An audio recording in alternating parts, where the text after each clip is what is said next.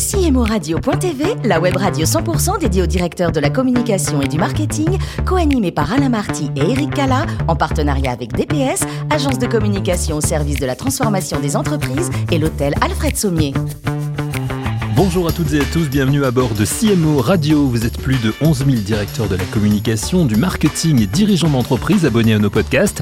Merci d'être toujours plus nombreux à nous écouter chaque semaine. Et bien sûr, vous pouvez réagir sur nos réseaux sociaux et notre compte Twitter CMO Radio.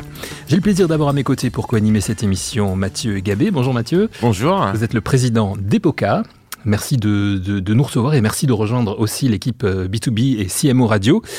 Nous recevons aujourd'hui, mon cher Mathieu, Anne-Charlotte Dagorn, qui est euh, responsable communication et marketing, directeur d'Assystem. Bonjour Anne-Charlotte. Bonjour. Je l'ai dit, je l'ai pas dit dans l'ordre. Vous êtes directeur communication et marketing. C'est ça, directrice de la communication et du marketing. c'est mieux en français. C'est plus simple. C'est plus simple. Merci de participer à, cette émission. On va entrer dans, dans, le vif du détail dans un instant avec euh, Mathieu de, de, de ce que vous faites aujourd'hui chez, chez Assystem. Mais d'abord, un mot sur votre parcours. Euh, vous êtes né un, 10 novembre à Caen.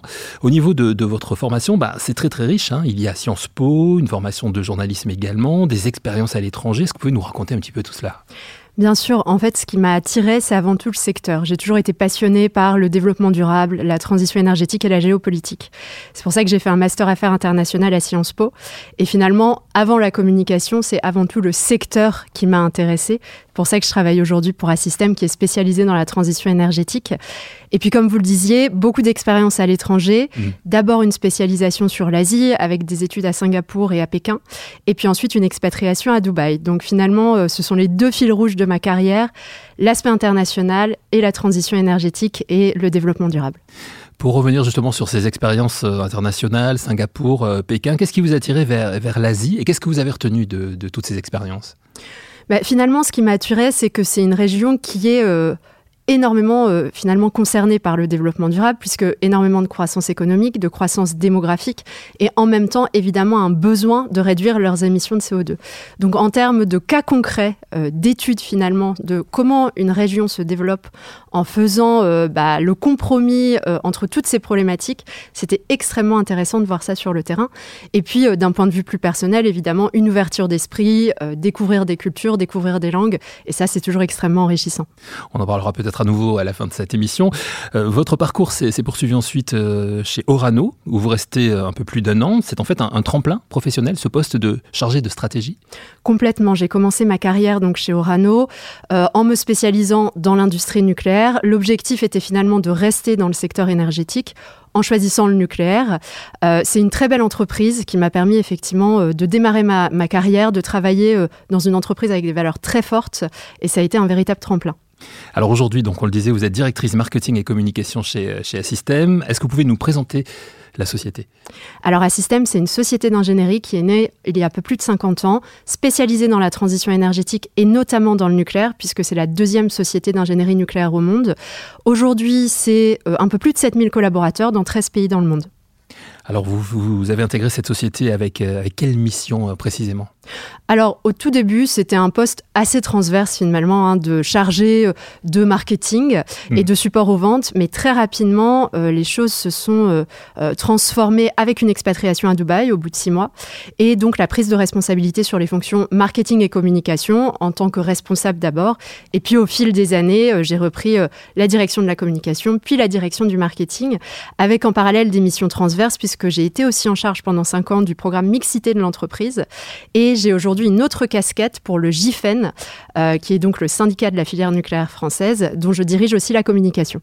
Un système, c'est 500 millions d'euros de chiffre d'affaires, c'est ça? Exactement. Et vous êtes présent dans, 15 pays? Une quinzaine de pays, tout à fait, avec euh, un développement en Inde assez récent, puisqu'on a fait une acquisition de 1500 personnes en Inde cette année. Et 7000 collaborateurs, c'est ça? 7000 collaborateurs, tout à fait. Alors, vous, êtes, euh, vous avez beaucoup d'activités, hein, puisque vous êtes aussi membre d'une association qui s'appelle les, Shifters. C'est quoi les Shifters? Ce sont quoi les Tout à fait. Alors là, c'est euh, dans le domaine personnel, c'est un travail de bénévole. Euh, les Shifters, c'est l'association de bénévoles qui soutient le Shift Project, l'association et le think tank de Jean-Marc Jancovici, qui travaille sur la manière de décarboner la société française. Donc, comment être moins dépendant des énergies fossiles. Et donc, les Shifters, c'est 10 000 bénévoles qui soutiennent cette association avec des missions diverses et variées. Et moi, j'ai été plus précisément en charge de déployer une consultation citoyenne sur toute l'année 2021 pour justement tester les mesures proposées par le Shift Project et savoir ce que les Français étaient prêts à faire ou non pour transformer leur mode de vie et donc être moins dépendants de ces énergies fossiles et lutter contre le changement climatique. C'est une démarche personnelle mais qui vous sert quand même dans votre euh, métier chez Assystem bien sûr. Tout à fait, il y a des synergies et finalement euh, entre ce que je fais pour Assystem, pour le GIFEN et pour le Shift, et eh ben, il y a un alignement des planètes hein, avec au centre euh, cet engagement très personnel autour de la transition énergétique et donc aujourd'hui c'est un plaisir que je prends à avoir un alignement complet entre ma vie personnelle et ma vie professionnelle. Alors rentrons si vous le voulez bien dans, le vif du détail chez, chez Assystem avec Mathieu qui est impatient, je suis sûr de, avec euh, très impatient, très impatient, hein, Mathieu, de vous poser avec ce beau parcours et ce beau périmètre, Anne Charlotte, ravi. Euh, effectivement, une première question euh, vos, vos, grands enjeux aujourd'hui chez Assystem en termes de marketing et de communication, qui doivent évidemment décliner de la stratégie globale, mais pour vous, quels sont ces grands enjeux? Quelles sont les, les, les difficultés que vous pouvez avoir, ou de l'autre côté, les réussites ou les fiertés que vous pouvez avoir? Je dirais que le premier enjeu, c'est la sensibilisation de manière générale autour de la thématique de la transition énergétique et du nucléaire. C'est aussi finalement une problématique commune avec le GIFEN. On a beaucoup d'idées reçues au sujet du nucléaire. Euh, et donc aujourd'hui, Assystem se positionne véritablement comme une entreprise militante sur ces thématiques. Notre président fondateur, Dominique Louis, a déjà écrit deux livres sur le sujet à titre d'exemple. Et donc je dirais que au centre de la stratégie de communication et de marketing d'Assystem, c'est parler de la transition énergétique, parler sur les solutions concrètes aujourd'hui qui existent et comment le nucléaire finalement a un rôle positif à jouer dans ce paysage-là. Et puis je dirais que le deuxième enjeu, c'est euh, finalement vulgariser auprès de nos candidats, de nos collaborateurs et de nos clients euh, les activités d'ingénierie, les activités dans le digital, parce que c'est quand même des secteurs extrêmement complexes. Et donc, ce que j'aime aujourd'hui dans mon travail et dans la communication d'Assystem, c'est finalement faire ce lien entre les aspects très techniques, comment les vulgariser et comment les relier aux usages beaucoup plus macro et l'impact sur la société. Très bien. Alors effectivement, vous parlez de communication interne, de communication au service du business, de marque employeur. Euh, ces sujets-là finalement constituent un petit peu la marque globale euh, d'Assystem. Comment est-ce que vous réussissez à garder cet alignement? Comment est-ce que euh, l'un nourrit l'autre ou réciproquement? Comment est-ce que vous intégrez ça? Est-ce que pour vous c'est des sujets séparés? Est-ce que c'est un sujet unique? Comment est-ce qu'ils se répondent? Comment est-ce que ça fonctionne pour vous? Euh, on ne peut pas dire que c'est un sujet séparé parce que finalement nos collaborateurs, donc la communication interne, sont nos meilleurs ambassadeurs. Donc on doit avant tout euh, les convaincre, les fidéliser pour que eux-mêmes puissent raconter euh, cette histoire à système et ses valeurs et ses engagements. On a évidemment un énorme enjeu en termes de communication recrutement. Aujourd'hui, le marché de l'ingénierie et le recrutement des ingénieurs est un marché extrêmement compétitif. Et donc finalement, eh bien, toutes ces valeurs, tout cet engagement sur la transition énergétique, c'est aussi l'argument principal de notre communication employeur. Et puis auprès de nos clients et de nos stakeholders externes, finalement, euh, il y a aussi énormément d'attentes sur ce sujet. Donc aujourd'hui, euh, on ne peut plus finalement euh, séparer ces communications-là. Et l'engagement de l'entreprise doit de toute façon être cohérent sur l'ensemble de ces thématiques et auprès de l'ensemble de nos cibles. Très bien. Près de deux ans de crise sanitaire qu'on vit tous. Euh, j'allais dire c'est presque fini, mais en fait on n'en sait rien. En tout cas, on peut tous l'espérer et euh, on est dans une logique où de toute façon on s'est habitué à tout ça. Comment vous avez à la fois vécu à titre personnel et professionnel cette période? Qu'est-ce que vous avez mis en place en matière de communication durant cette période? Euh, et encore une fois, presque deux ans, c'est long. Mm. Donc sans doute qu'il y a eu aussi des ajustements pendant tout ça. Est-ce que vous pouvez revenir un petit peu là-dessus? Bien sûr. Alors déjà, on a quand même la chance chez Assystem d'avoir très bien vécu la crise. C'est-à-dire, contrairement à beaucoup d'entreprises, on a eu des projets qui ont pu être décalés dans le temps, mais on n'a pas eu de projet annulé. On n'a pas dû euh, finalement euh, licencier certaines personnes, comme ça a été le cas malheureusement dans d'autres secteurs. Et ça, c'est quand même une véritable chance. On a continué même à recruter lors de cette crise. On s'est très bien adapté. On est quand même une entreprise euh, dont l'ADN, c'est l'agilité et la flexibilité. On avait déjà pas mal de télétravail. Donc finalement, les choses se sont mises en place assez naturellement. Beaucoup d'accompagnement, beaucoup de communication néanmoins, main dans la main évidemment avec euh, la directrice euh, des ressources humaines. Et finalement, on a mené une enquête employée à l'issue de cette crise et les résultats étaient bons. D'une part, les collaborateurs nous signifiaient qu'ils étaient plutôt contents de la manière dont on l'avait géré avec beaucoup d'accompagnement. Mais d'autre part, en disant que finalement, la motivation, l'engagement, la fidélité était toujours là. Donc on l'a plutôt bien vécu. C'est la chance hein, de travailler dans des secteurs comme la production d'énergie. c'est que, quelle que soit finalement la situation sanitaire, on en a besoin. Il y a une véritable utilité sociale euh, dans ce secteur-là. À titre personnel, ça s'est aussi bien passé puisque j'ai été basée euh, plus de 7 ans à Dubaï, donc j'avais l'habitude aussi de travailler à distance avec les équipes. Donc finalement, on s'est plutôt très pareil. bien. Ben voilà, on s'est plutôt bien adapté. D'accord, très bien. Euh, alors, vous, vous, parlez beaucoup de, RSE, euh, nucléaire, RSE. Comment est-ce qu'on gère ça chez Assystem Quelle est votre position, votre posture par rapport à ça? Comment est-ce que vous intégrez ça aussi dans votre communication? Est-ce que vous êtes beaucoup questionné sur le sujet? Que ce soit par des candidats, par des collaborateurs, par des clients, parce que euh, on pourrait se dire des fois qu'on est un petit peu orthogonaux sur ces sujets. Alors on gère très bien ça et même au contraire, on est convaincu que le nucléaire a toute sa place dans la transition énergétique. En fait, quand on regarde la situation au niveau mondial, 80% euh, finalement des énergies consommées au niveau mondial sont des énergies fossiles, donc le gaz, le charbon et le pétrole, qui sont les principales responsables euh, finalement des émissions de CO2 et donc du réchauffement climatique. Donc aujourd'hui, le véritable enjeu, c'est comment est-ce qu'on produit de l'énergie et de l'électricité décarbonée et donc par les renouvelables, par l'hydraulique et par le nucléaire. Et on voit que les déclarations des différents gouvernements, à commencer par la France, vont dans ce sens-là. Il y a une véritable prise de conscience que la politique énergétique doit avant tout être euh, finalement pragmatique et non dogmatique. Nous, c'est une conviction qu'on a euh, depuis toujours, puisqu'on est né dans le nucléaire. Et donc, au contraire, il y a une véritable fierté de dire que on travaille sur une énergie qui va contribuer à apporter une partie de la solution. Néanmoins, au-delà du nucléaire, euh, pour nous, la définition de la transition énergétique, c'est aussi travailler sur les autres moyens de production d'électricité décarbonée, à commencer par les énergies renouvelables. C'est travailler sur euh, finalement la mise à jour des réseaux électriques pour accueillir ces capacités supplémentaires et travailler aussi sur la décarbonation de certains secteurs, comme l'industrie, comme les transports, avec l'hydrogène vert. Donc on a finalement euh, une activité très 360 dans la transition énergétique. Et par rapport au nucléaire, bah, on est très à l'aise dans nos baskets et, au contraire, on est très heureux de contribuer euh, à cette industrie et cette énergie-là. Et pourquoi on a cette opposition toujours qui nous vient à l'esprit entre euh, développement durable, écologie et nucléaire?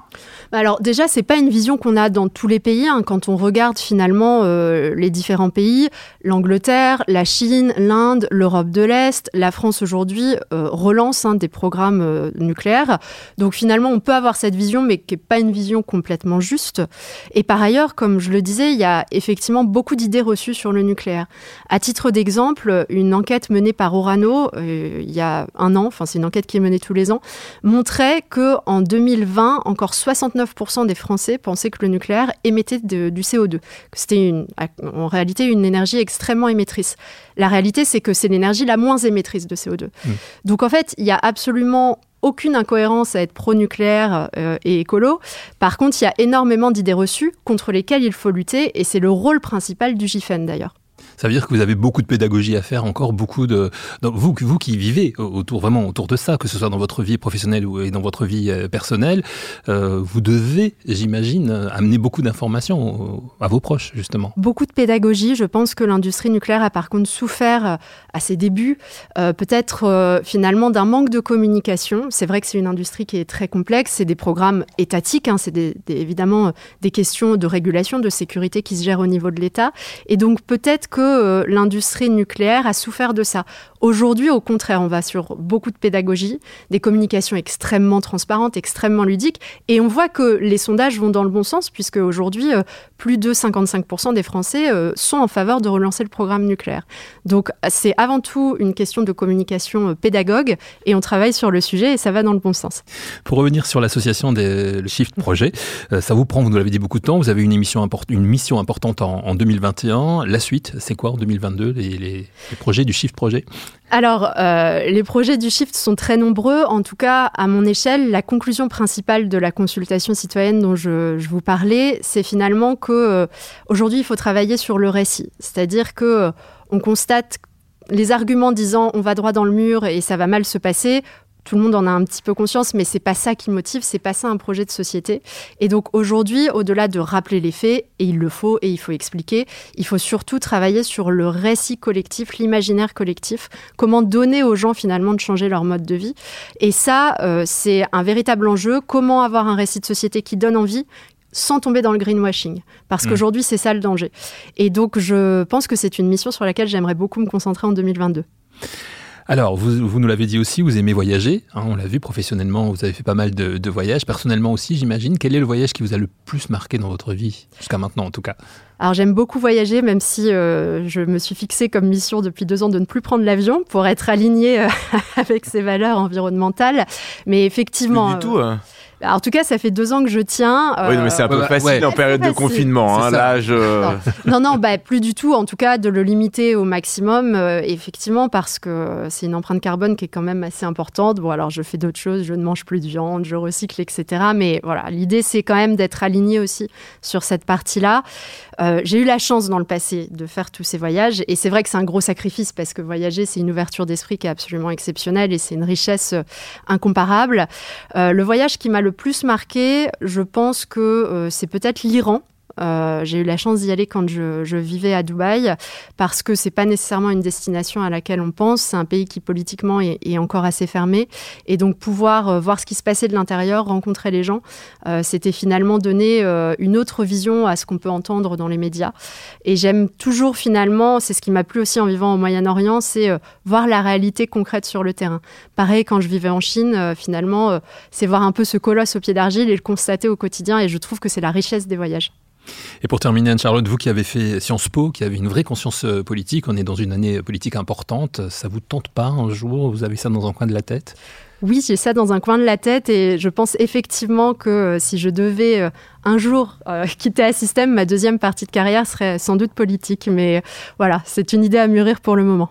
On va retenir le nom, hein, Anne-Charlotte Dagorn, Mathieu, pour, pour la suite. C'est intéressant. Merci beaucoup. Merci à vous. Merci d'avoir participé à cette émission. Merci également à vous, Mathieu. Fin de ce numéro de CMO Radio. Retrouvez toute notre actualité sur nos comptes Twitter et LinkedIn et rendez-vous jeudi prochain à 14h précise pour une nouvelle émission. Merci. L'invité de CMO Radio.tv, une production B2B Radio.tv en partenariat avec DPS, agence de communication au service de la transformation des entreprises et l'hôtel Alfred Sommier.